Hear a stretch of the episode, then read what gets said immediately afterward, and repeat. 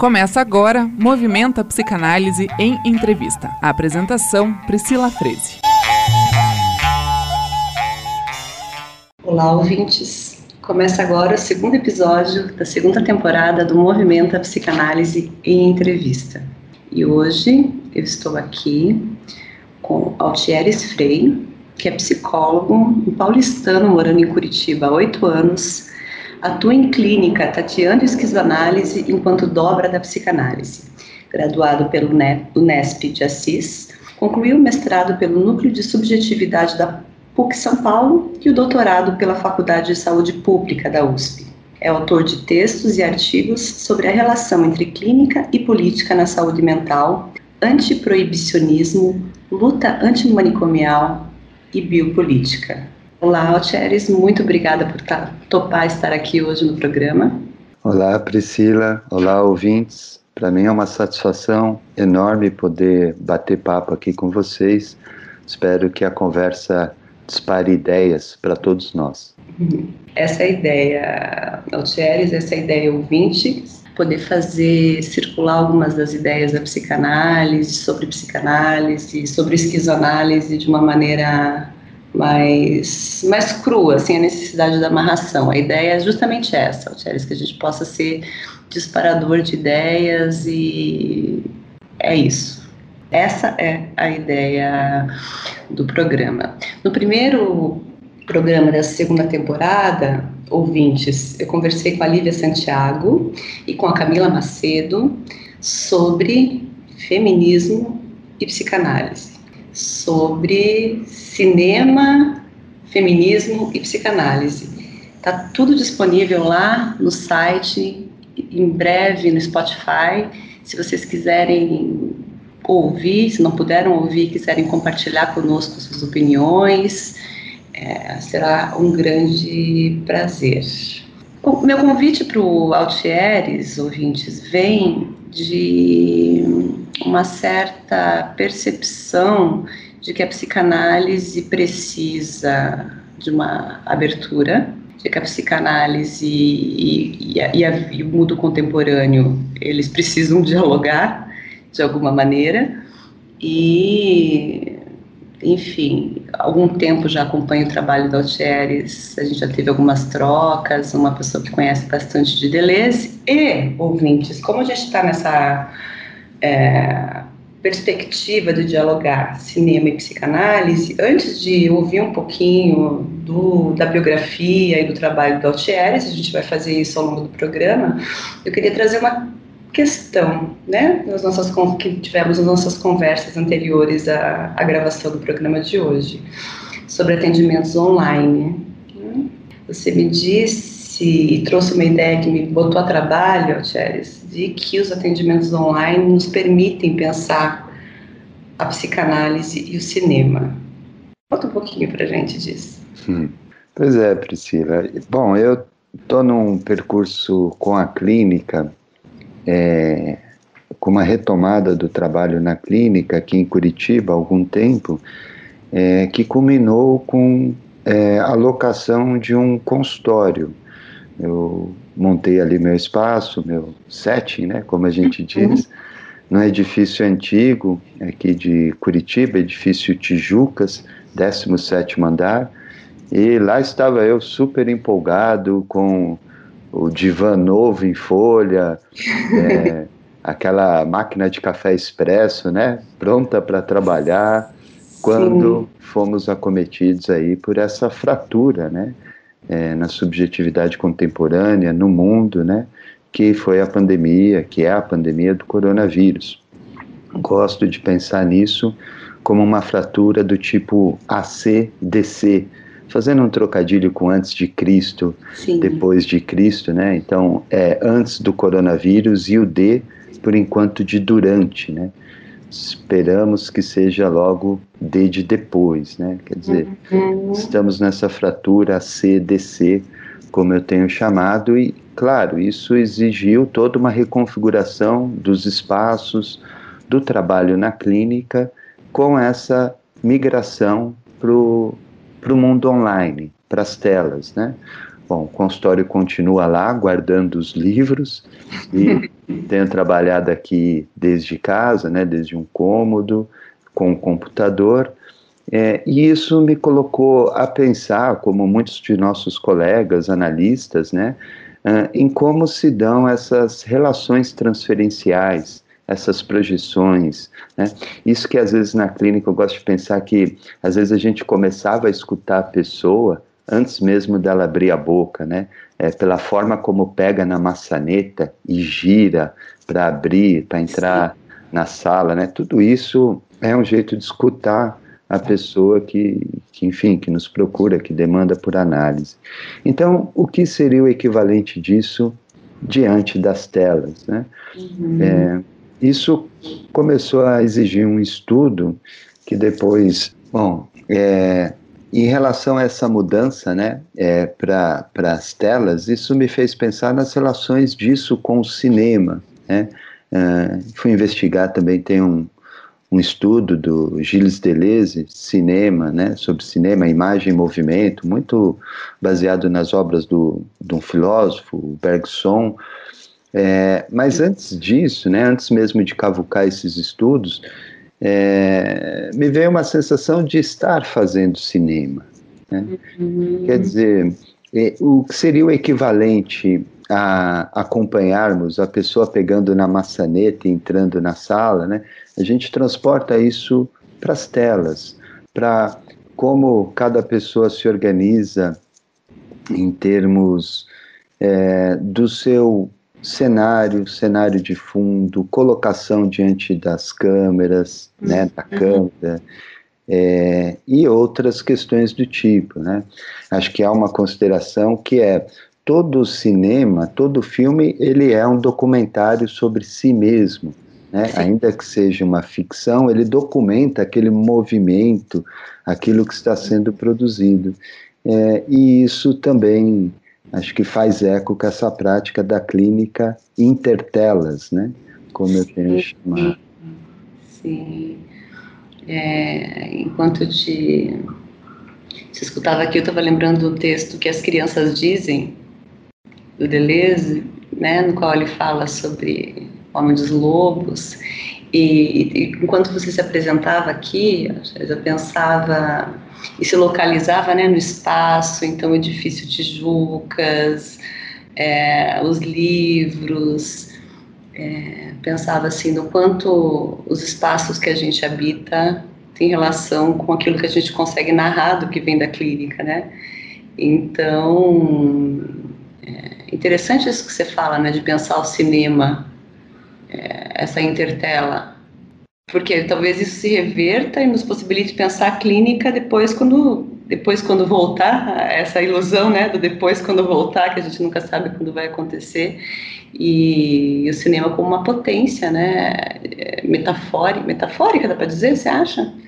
Acho que sim acho que bom o Deleuze nesse texto ele diz que a história do cinema não se confunde com a história da filosofia a uhum. filosofia lida com conceitos, né? conceitos é, que são discutidos, rebatidos, ao passo que o cinema tem essa relação com a imagem e o movimento.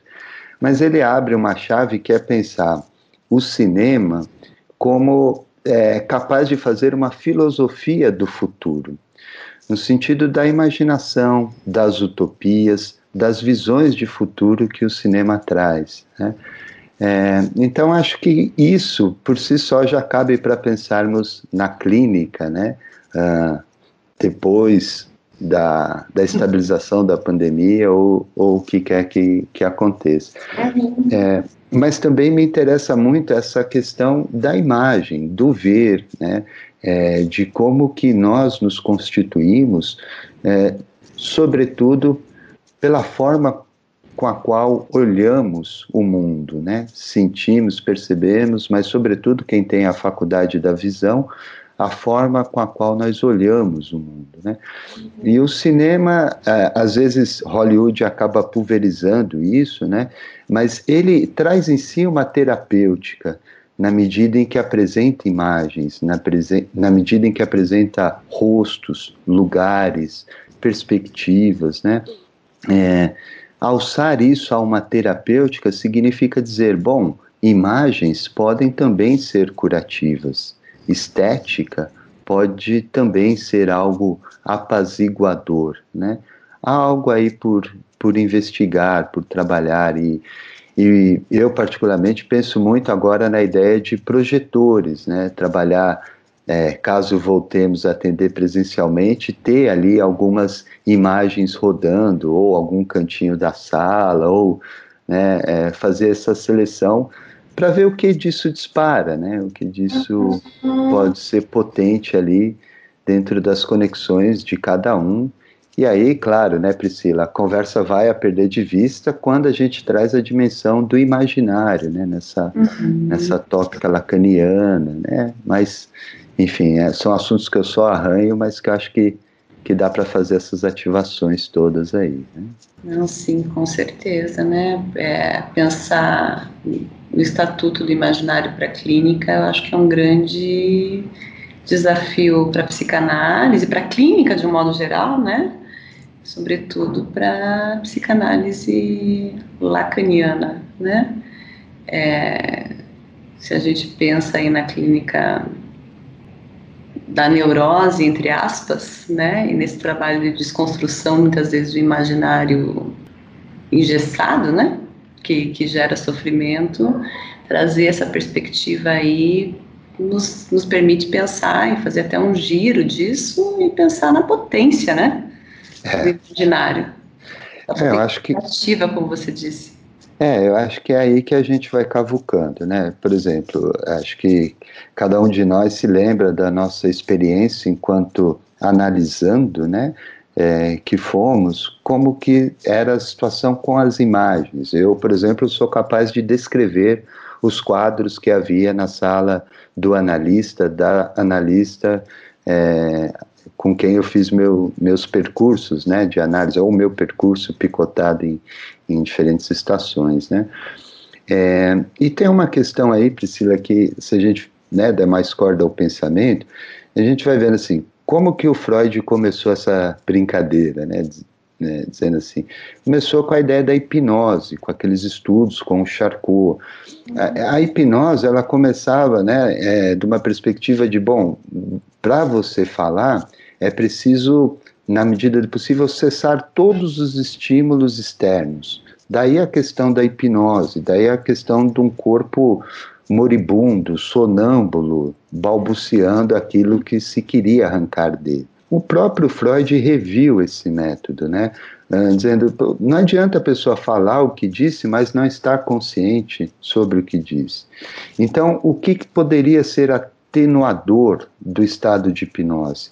Aí vem o divã, enquanto técnica, enquanto instrumento, dentro daquela perspectiva de ficar relaxado, o mais calmo possível, né? reduzir os estímulos externos e daí fazer todo esse processo. É, isso abre margem para explorarmos esse campo sensorial que o setting pode trazer em termos de projeção e que a própria rua pode trazer se nós trabalhamos com settings não convencionais. Me refiro às clínicas em movimento, né? Clínica peripatética, é uma ideia do finado Antônio Lancetti, o próprio acompanhamento terapêutico faz muito isso, Sim. consultório na rua, hoje os movimentos de psicanálise que atendem em praça, né? É, então, tudo isso, nós vamos tendo um cenário em que, bom, isso que está acontecendo compõe a análise, atravessa a análise, e pode ser explorado, manuseado, investido. Claro que não se trata de, bom, agora nós vamos fazer análise com as fotos da sua infância, traga aí para conversar sobre isso. Bom, eventualmente até pode ser. Né? Claro que não se trata de fazer, então, a clínica, é, por exemplo, com as fotos da pessoa quando criança projetadas, só se for um desejo da pessoa.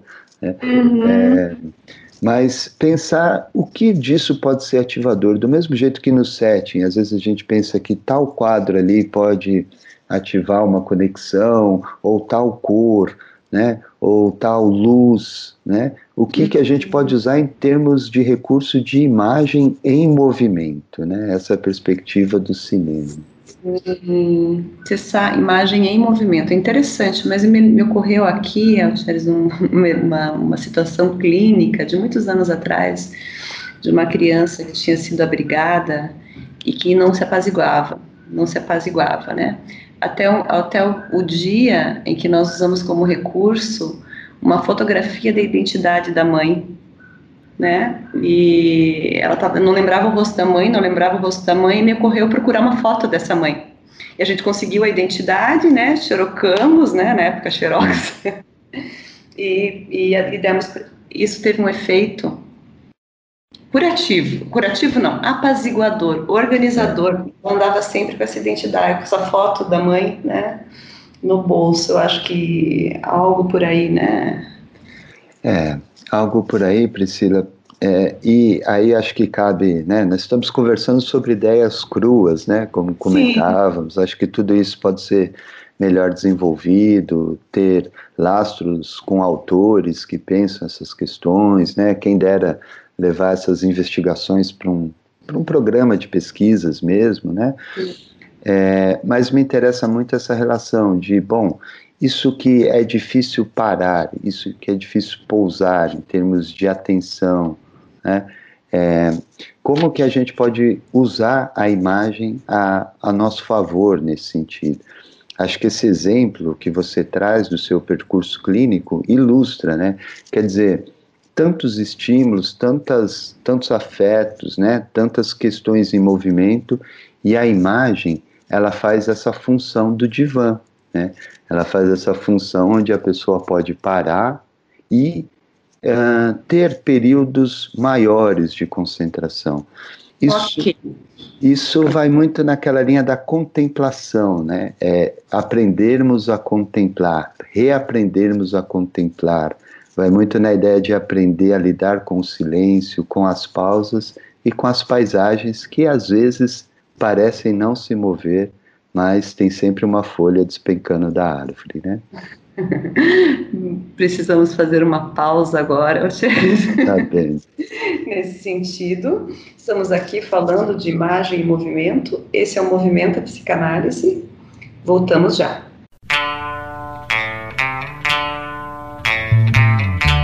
Você está ouvindo Movimenta Psicanálise em Entrevista. apresentação: Priscila Freze.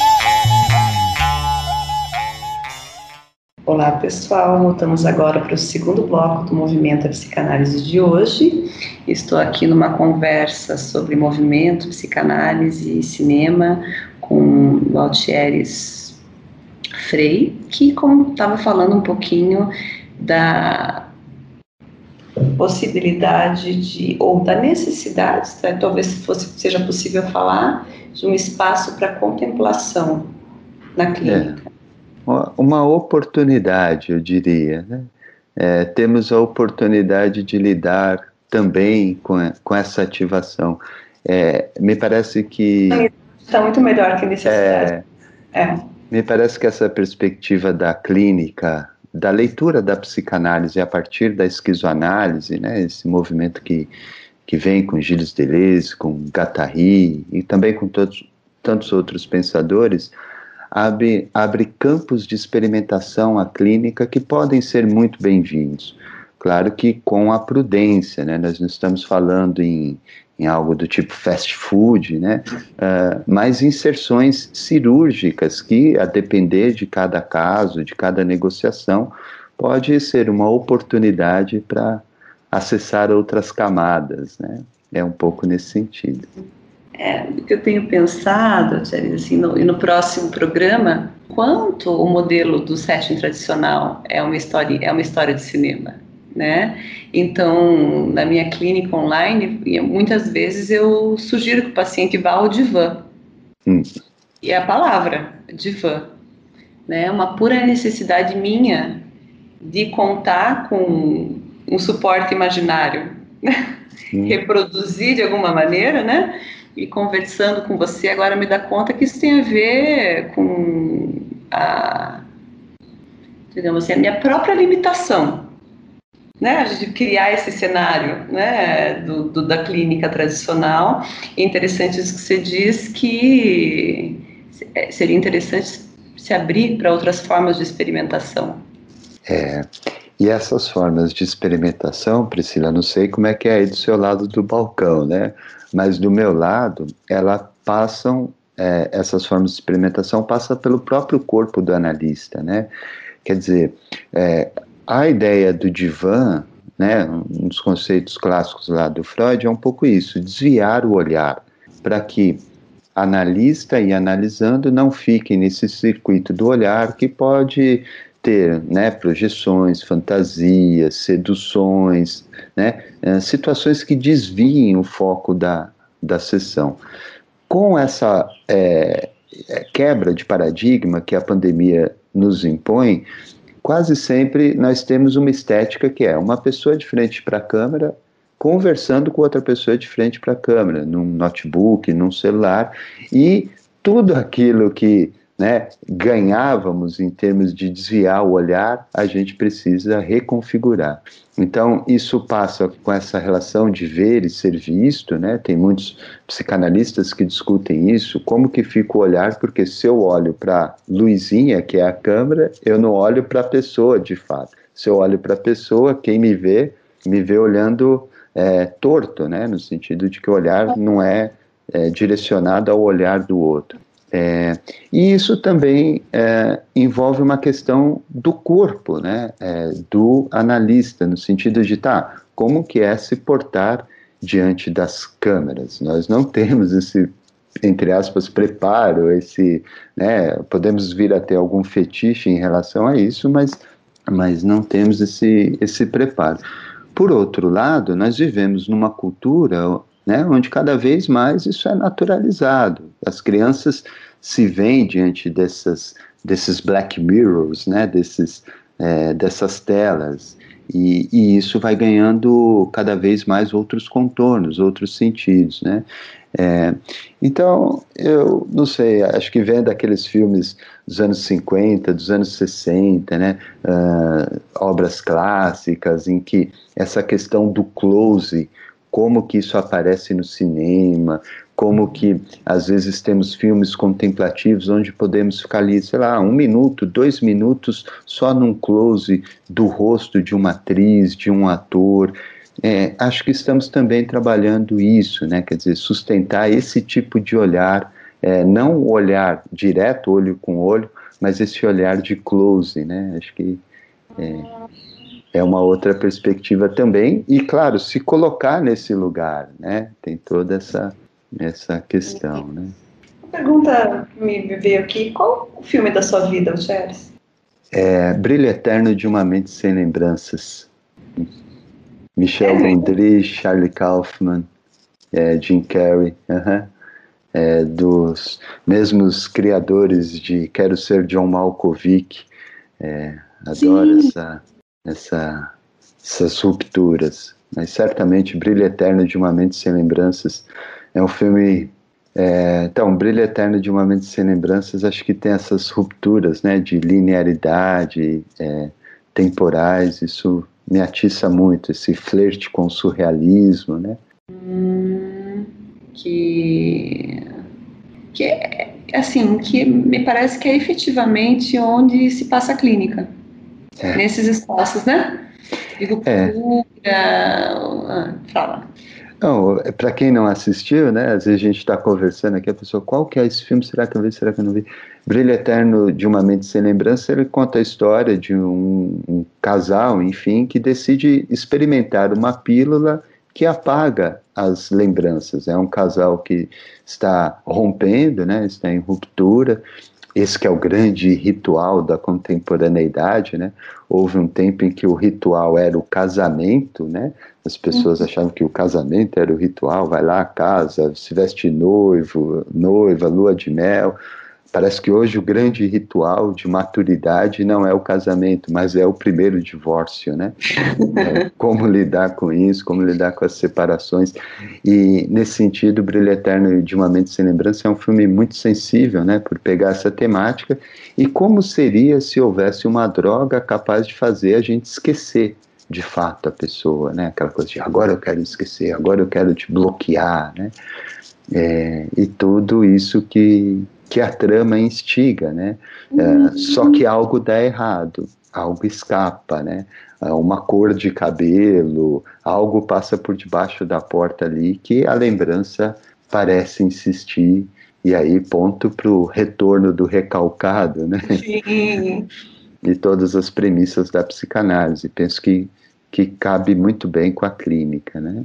E, e ao mesmo tempo, estava pensando aqui na clínica, você falou da ruptura, o que eu percebo nos atendimentos hoje, e sobretudo nesse momento DC, né? É, você, sobre o qual você falou no primeiro bloco, é, alguma necessidade de continuidade dos pacientes, assim, uma, então, não sei se você, primeiro que eu acho que as pessoas estão com, com, as possibilidades de vida e de circulação por espaços mais reduzidas, né, assim, mas os, pacientes não faltam, né, as sessões, há uma, parece que é uma, não sei se um, um certo, é, não sei, eu queria que você dissesse algo sobre isso. É, a gente abrevia os deslocamentos, né? Acho que muito do, dos, das intempéries do dia a dia, aquela coisa de atrasou, tomou chuva, é, atrasou no trabalho, né? Acho que, que esse é um, é um ponto, né? É, e é interessante pensar a questão de pontualidade, né? É, eu também às vezes me pego numa situação é, é, como um estúdio de televisão, sabe? Ó, vou entrar em sessão em três minutos, né? Sim. Isso significa que em três minutos eu tenho tempo de ir lá pegar um café e voltar e, bom, são 59 ligando, conectando. E na hora que você conecta, parece que né, essa coisa da instantaneidade começou, valendo. Parece estúdio, é claquete mesmo, né? Isso, isso é interessante, né? Pacientes avisando, entro em três minutos. É. Isso não acontecia, né? No, no, ainda mais no Brasil, né? ainda mais no Brasil. É, me refiro a essa brincadeira, né, de, de não conseguirmos guardar o, os horários, né? Uhum. Embora tenha algumas fábulas, a gente fala que brasileiro deixa tudo para a última hora, mas essa proposição do Lacan quanto ao corte da sessão é, diz algo sobre todo mundo deixa tudo para a última hora, né? Daí a função do corte, né? Não é algo que eu pratico na minha clínica, mas acho uma perspectiva interessante para desconstruir que não é só brasileiro que deixa tudo para a última hora, né? Sim, sim. Você sabe que eu uso corte de sessão com alguma, com alguma frequência, né? E eu acho que uh, o atendimento online ele, ele gera um, outro, um efeito muito interessante de corte, é, que, que remete à linguagem, à linguagem cinematográfica mesmo, né? Estava até pensando sobre isso, assim, porque acho que existe algo na perspectiva do corte de sessão, né, que, enfim, o sujeito fica suspenso naquilo que ele próprio disse, que permite que ele siga falando, se signifique, né? É, é uma, eu acho que é uma intervenção muito potente clinicamente, mas existe algo que me parece assim um pouco angustiante de fazer o corte da sessão, porque você corta a sessão online, no presencial você tem a continuidade, isso que você falou dos espaços, né? É. Só segue ali. É. É. Quer dizer, a pessoa vai se levantar, vai sair, vai fechar a porta, no online, não. Cortou, pá, apertou o botão, volta, já era. É, é exatamente, já era. Uhum. Né? E, e me lembro aqui, a gente está escutando, de uma, você também já tem um bom tempo, um bom percurso de formado, né? Não sei se você, no, no início da sua formação, tinha isso de que o adolescente não podia entrar com o celular na sessão. Ah, sim. Pegamos essa acho que eu peguei o boné. Adolescente não podia entrar de boné, né? Quanto mais celular. Mas é, tem tudo isso, né? É, por exemplo, eu trabalhei em, em, projetos com adolescentes em que se discutia muito essa questão, né? É, como se usa o celular, como que, que pode ser, né? É, e de fato, hoje são outros, outros paradigmas, né? Conta um pouquinho, Charles, do trabalho que você fez com os adolescentes. Eu sei que você tem uma boa uma grande experiência nisso. Ah, é, bom, é, foi um trabalho envolvendo essa perspectiva de, de reinserção social para adolescentes com um histórico de uso abusivo de álcool e outras drogas. É, tema que inclusive levei para minha pesquisa de doutorado, né, investigando essa ideia específica de reinserção social. Uhum. Né.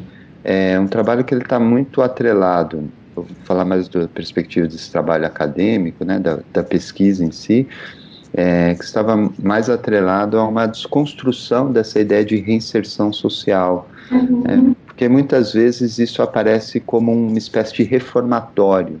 Né, reinserir no sentido de recolocar a pessoa no lugar onde ela estava, né? É, isso é muito raso, né? Se a gente for pensar, é muito medíocre, né? É, no sentido de devolver a pessoa para o lugar onde ela estava quando o vendaval da droga ou da crise o tirou, a tirou de lá. Né? Uhum. É, talvez mais do que devolver a um lugar, se trata de inventar outros lugares ou de tolerar deserções. Né? De conseguir acompanhar que, bom, tem pessoas que não vão se reinserir, não vão inventar inserções, vão ter períodos de deserção, né, caminhadas nos seus desertos, como queiram, né? Então, a tese de doutorado que eu escrevi é, é, tinha esse título, Reinserções, Inserções e Deserções, né?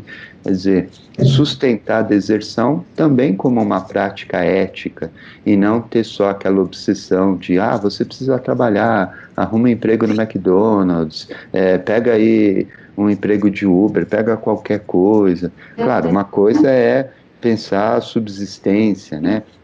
Mas para isso a gente tem outros caminhos, que é lutar por políticas públicas, por programas de cotas, por educação pública, mais do que colocar em qualquer, né? Ah, faz aí um curso qualquer, né? Então era um pouco essa a perspectiva e, e como isso ganha assento, né? Um, em um tempo onde é, muitos de nós nos sentimos sem lugar, o que dizer das adolescências, né? Uhum.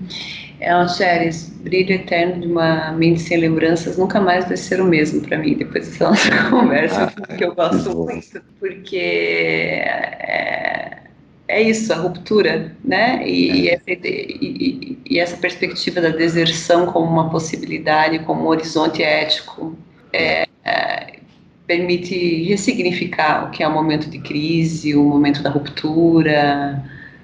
É há uma, uma canção antiga do Júpiter Maçã, do finado Júpiter Maçã, é, em que há uma estrofe: Ir e não voltar é conhecer outro lugar. É, ah, ótimo. Isso não se trata, né, Priscila, até para conversar com os ouvintes, né, não se trata de um tributo à fuga, né, de um tributo a se lançar no desconhecido de qualquer jeito, né, é, claro, tem uma perspectiva de situar essa conversa dentro da ideia de linhas de fuga que Deleuze, Guattari e aqui no Brasil tantos pesquisadores trabalham, como a professora Sueli Ronick, né? Uh, mas sempre com essa recomendação de prudência, né? É, prudência, às vezes é preciso se desterritorializar, é, essa, é esse o conceito né, que os autores uhum. usam. Às vezes é preciso se perder para poder se achar. Então, mais do que indicar um caminho, é como podemos fazer aquilo que Sancho Panza deve ter feito com Don Quixote, né? Tolerar uma deserção. Sim, e quais são os suportes que se encontram nesse caminho, né? É. Quais são os, os, pontos de apoio, né? E está interessante pensar na possibilidade do, do cinema, da imagem, como pontos de apoio que permitem recriar, né? Isso. Contemplar, estacionar, baixar um pouquinho, né? Ok. Altieres, precisamos fazer um rápido intervalo. Tá Ouvintes, estou aqui com Altieres Frei. Esse é o Movimento a Psicanálise em Entrevista. Voltamos já para o terceiro e último bloco do programa de hoje. Até já.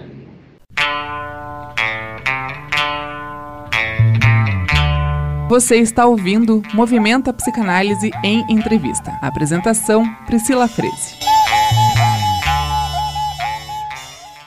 Olá, ouvintes. Voltamos agora para o terceiro e último bloco do Psicanálise em Entrevista de hoje.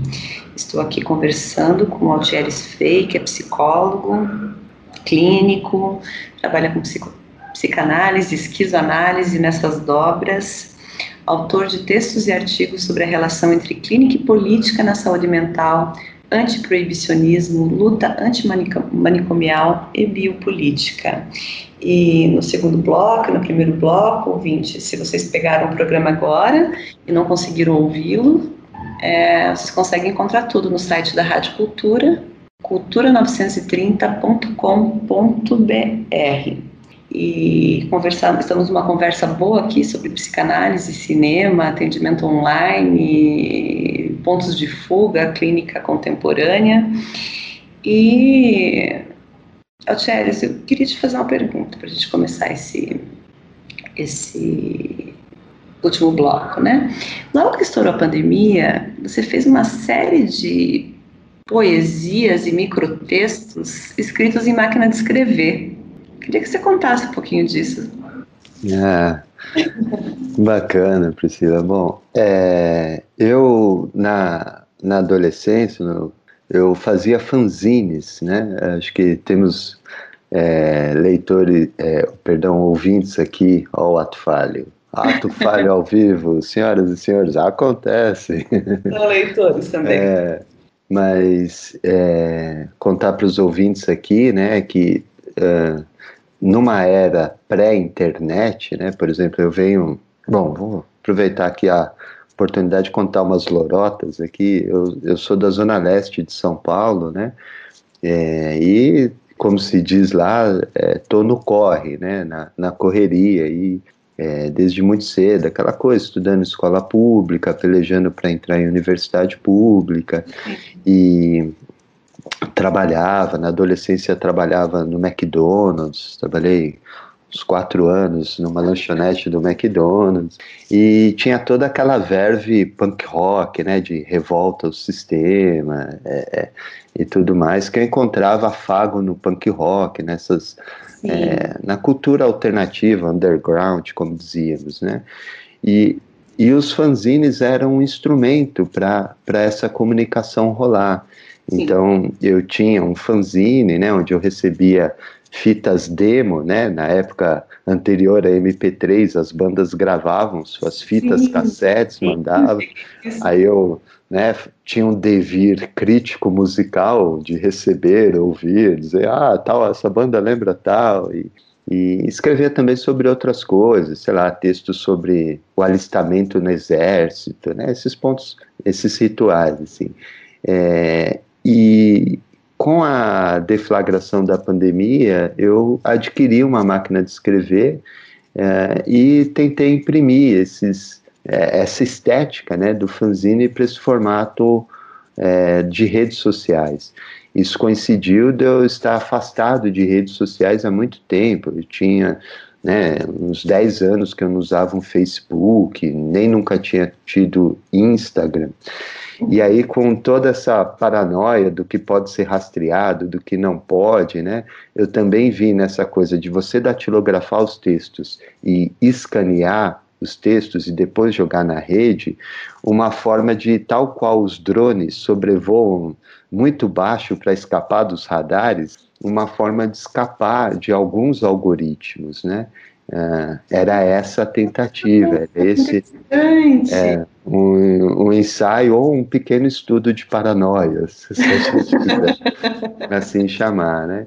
É, e veio num momento muito legal, Priscila, depois de ter ministrado um curso né, sobre é, que eu chamava breve cartografia dos modos e modelos de subjetivação em curso, né, é, nesse espaço que eu, que eu montei no Tijucas, é, com um grupo muito potente. Então eu me senti muito animado, muito autorizado a, a quebrar essa barreira e, e colocar esses textos, né. Uh, durou 40 dias, foi um, um experimento de, de quarentena e, a máquina de escrever está aqui, a folha em branco está ali, quem sabe mais para frente eu me anime a voltar. Mas era muito baseado nisso, né? Quer dizer, como tentar fazer um fanzine dentro da rede social, né? Como fazer uma camada dentro de uma outra camada. Foi essa a ideia. É, eu vou te contar como, como... e está disponível lá no, no Instagram tá, ainda tá, esse material para os é, ouvintes, se no Facebook, no Instagram, é, é. Altieres Edemar Frei, é. Altieres Edemar Frei, se é. você quiser lá procurar, então aí fica, o ouvinte, ouvinte, ouvintes, porque além de tudo, esteticamente é muito bonito. Ah, é.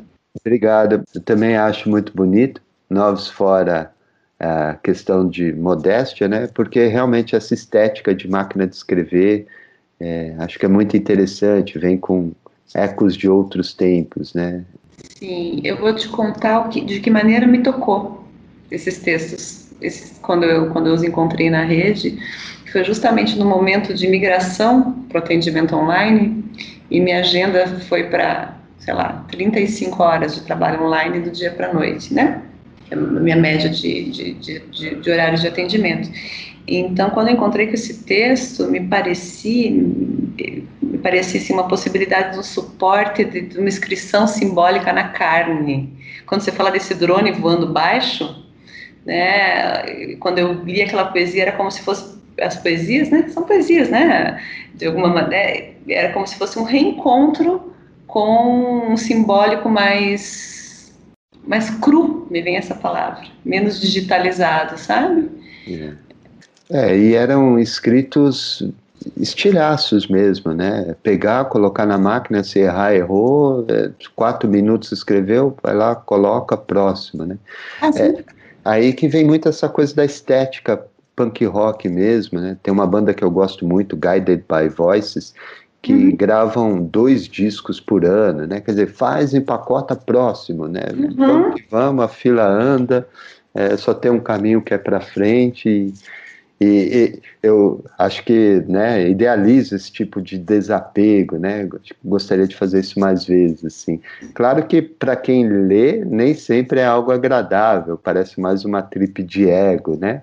Uh, mas ainda que seja uma trip de ego, tem suas funções, né? tem movimentos acontecendo. Né? E, e, e, se está tá nos espaços públicos promove encontro, né? É. Tem uma dimensão, acho que transcende, assim, né?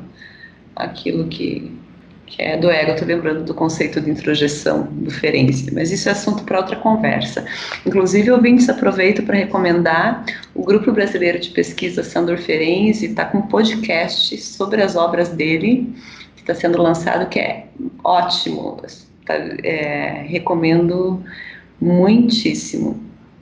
E, mas até me perdi aqui do que, do que nós estávamos conversando. Você falava da máquina de escrever, da possibilidade do, dos encontros, né? De que tem algo que passa, então, o que é da dimensão do ego.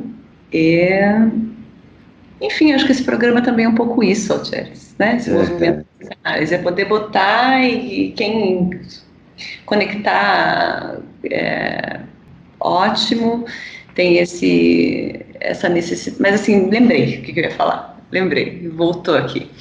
É, com, com, com, o seu texto de máquina de escrever, né? Porque eu fico me pensando, que eu me pergunto, e até fiz uma fala na semana retrasada nesse sentido, é, o que, que o atendimento online é, não pode? O que precisa do corpo em presença? Você tem alguma coisa para dizer sobre isso?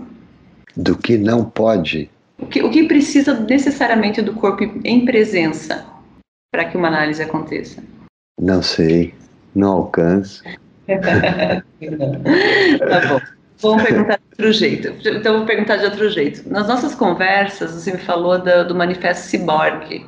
Tá. Da Dona Hara. O que, que você tem para contar sobre, sobre isso? Ah, o, bom, é, eu acho um texto valiosíssimo, porque é, trabalho muito nessa perspectiva, né, de crítica a esse modelo de guerra às drogas, né, é, dentro dessa ideia de políticas públicas, saúde mental, luta antimanicomial, né, um, e pegando esse texto, o Manifesto Cyborg, da Dona Harvey, dá para desconstruir essa ideia de humano puro, humano natural, né, uh, dá para fazer uma articulação com a ideia de acoplamento que há também na obra é, do Deleuze, do Guattari, é, no sentido em que nós, é, humanos, fazemos acoplamentos.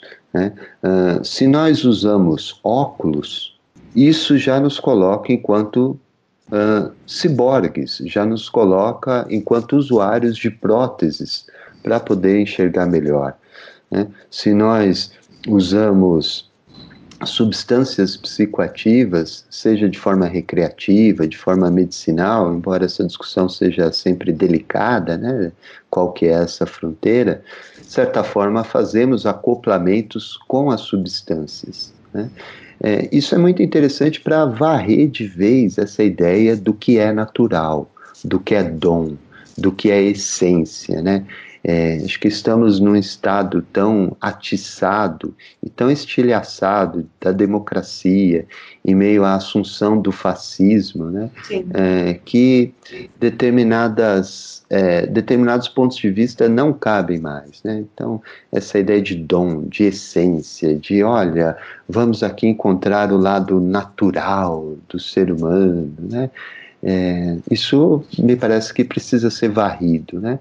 Então, perspectivas como a do Manifesto Ciborgue, dos acoplamentos, né, uh, acabam com esse pseudo-puritanismo, ajudam a acabar com esse pseudo-puritanismo, para que nós possamos nos lançar para isso que pode vir a ser. Né? Tem muito campo a ser explorado e, e né, acho que tão interessante quanto pensar nas distopias, né, do que pode nos acontecer nos próximos 10, 15, 20 anos, também é interessante pensar nas utopias, né?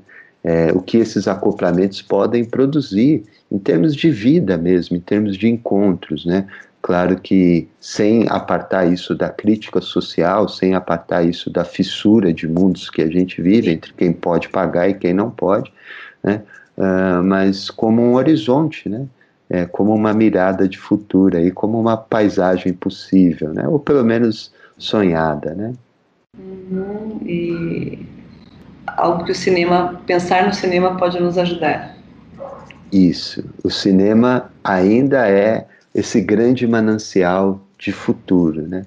É, é por ali que a gente consegue desejar futuros. Acho que é, eu não sou muito é, como se diz, aficionado nessas culturas geeks, como, né? mas muito se comenta de que o telefone celular foi inventado uh, na série Jornada nas Estrelas. Né? Primeiro vem a arte, que imagina um tipo de comunicador, e depois aquilo sai. Isso para pegar um exemplo entre tantos. Né? É, então, tanto o cinema, a contemplação de imagens, as narrativas, quanto até mesmo, né, Priscila, os estados alterados de consciência, né, os encontros e contatos com aquilo que é inominável, é, isso pode engendrar embriões de futuro. Precisamos de visões de futuro, precisamos nos nutrir de simples utopias, né? ainda que isso seja na, na paisagem cotidiana. Né? Às vezes pelo menos eu venho da geração que imaginava que nos anos 2000, eu nasci em 1977, cresci consumindo tudo aquelas coisas que passava na televisão, né? Uhum. É, imaginava que nos anos 2000 ia ter carros voadores, uhum. ia ter, né? É, aquela coisa do de volta para o futuro, que o meu tênis Nike eu apertaria o botão e ele se ajustaria ao corpo, toda aquela, aquela história e no final tá aí, né? É, é, é, essa utopia não se concretizou. Mas há utopias simples é, da vida cotidiana. E se a gente se apoia na psicanálise, tanto naquela ideia né, de psicopatologia da vida cotidiana, de olhar o, o arroz feijão mesmo, né, de olhar, sei lá, o, até, a gente até comentava antes, né, o, o, metrô, como que as pessoas circulam no metrô. É. É, de, acho que cabe pensar nessas utopias para as pequenas coisas, né? É, pra, pequenas entre aspas, né? Não pequenas no sentido de menor, mas no sentido daquilo que pode é, fazer a diferença, né? Quer dizer, é, explicando melhor, né? Essa ideia do menor, por exemplo, o Deleuze tem um texto, né, para uma literatura menor, né? Ele fala, não é uma, uma literatura de menos importância, né? Mas é uma literatura autoral, é um estilhaço, né? Nesse sentido, ela é menor quando comparada à estrutura, ao maior, né? Mas nem por isso menos importante. Então, eu me refiro a essas pequenas utopias, essas simples utopias que podem se adequar à vida cotidiana que o cinema, que a imaginação, que até mesmo os estados alterados de consciência podem nutrir, né? Alxeres, é, acho que a gente vai encerrar por aqui com essa sua, com esse seu é, elogio à, à, utopia, né? É, é eu algo que conversava assim, com colegas há muitos anos, né, no começo dos anos 2000, quando começa minha formação em psicanálise, que a gente dizia que falta punk rock para psicanálise, né? É. É. Eu acho que nunca faltou punk rock para psicanálise. Se você pensar bem, o que o Freud fez de pegar o negócio na unha, o que tantos fizeram, foi muito punk rock. Só que a história talvez tenha acabado como a história do punk rock acabou, né? Foi enlatado, virou um produto, virou uma igrejinha, virou uma camiseta da lojas Riachuelo, né? É, ou outra loja de departamento qualquer. Né? É, e, e, e, é esse o cuidado que acho que a gente precisa ter, né? Quer dizer, quando algo de muita potência é capturado, o que, que nós vamos fazer? Nós vamos ficar nesse barco até o barco explodir? Ou vamos pular fora, nadar, encontrar uma ilha, sustentar a deriva, até inventar outro rolê. Né? Alcheres, muitíssimo obrigada. Acho que a gente vai encerrar por aqui. Obrigado, Priscila. obrigado, ouvintes, é, pela paciência, pela escuta e desculpem as lorotas e ideias cruas. Tomara que a gente consiga desenvolver melhor em outras oportunidades. Assim espero. Muito obrigada, Cheres. Esse foi o Movimento Psicanálise Entrevista de hoje. Até a próxima.